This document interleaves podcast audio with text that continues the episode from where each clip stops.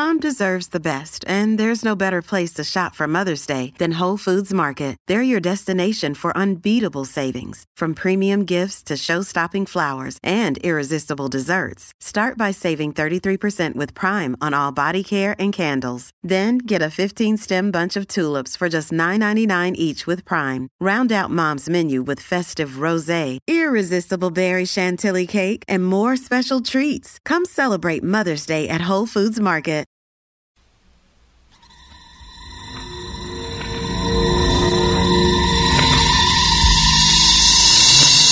Moribundo se desliza gradualmente hacia un estado de inconsciencia terminal antesala de la muerte.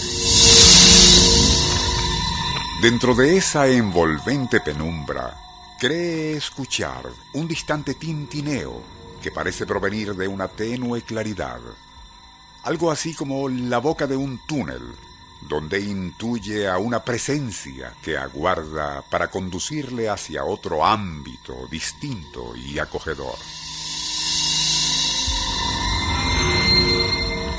Lo anterior, que ya es prácticamente un lugar común en lo que se conoce como experiencias cercanas a la muerte, y ha sido comentado varias veces en este programa, en realidad no parece ser más que un fenómeno fisiológico alucinatorio que afecta a la mente del moribundo y nada tiene que ver con atisbos del más allá. De lo que muy pocos hablan, sin embargo, es de otro tipo de situación que han sufrido algunos que igualmente estuvieron en artículo mortis y pudieron regresar de ese estado límbico.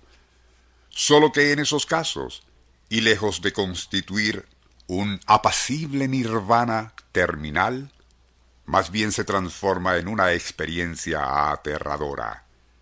Allí, y dentro de una gélida tiniebla, visiones de espanto pugnan por arrastrar al moribundo hacia un horrísono universo subterráneo.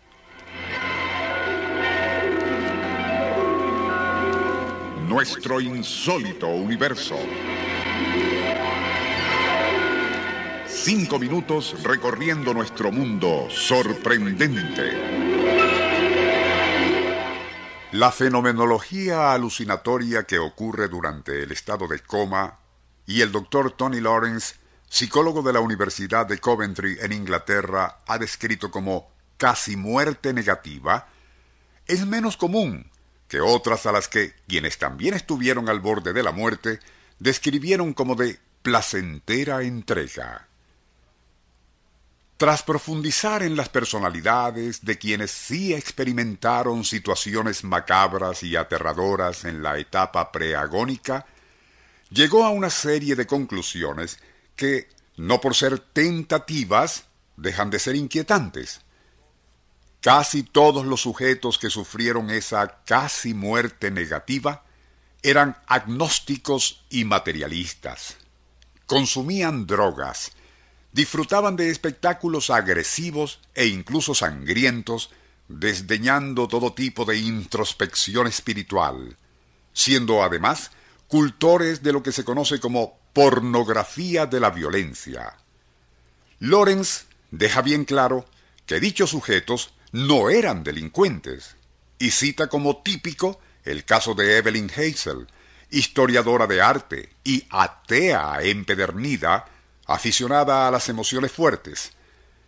Por causa de una meningitis, cayó en coma terminal, y al regresar de aquella casi muerte, relataría y citamos.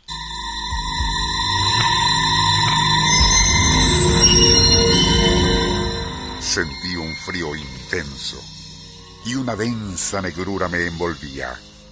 Luego algo, una especie de insecto con tres patas me arrastraba hacia abajo.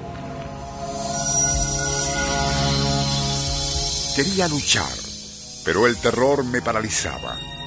Supe entonces que nada tenía para aferrarme, pues en vida siempre rechacé creencias, rezos y devociones como meras supersticiones medievales. Fue cuando ya me hundía en algo viscoso y punzante que pude escuchar voces lejanas, luego un dolor agudo y después ruidos de aparatos. Sin entenderlo, me encontré de nuevo en la terapia intensiva de la clínica. Según el doctor Lawrence, tales experiencias negativas en artículo mortis son más frecuentes de lo que se piensa, solo que aquellos que las sufrieron prefieren no divulgarlas. Tomando en cuenta todo lo anterior, se supone que existen tres tipos de casi muerte, y serían el positivo o de ascenso hacia una luz, otro es el límbico o vacío inerte, y luego está el negativo, que arrastra al moribundo hacia un pozo de aterradora tiniebla donde moran criaturas inmencionables. Casualmente, esos tres estadios de agonía se asemejan bastante al cielo, purgatorio e infierno de que hablan los catecismos, aunque para la ciencia nada de eso es real y obedece más bien a una fenomenología alucinatoria inducida por la forma de vida y mentalidad que caracterizó a cada quien durante su vida.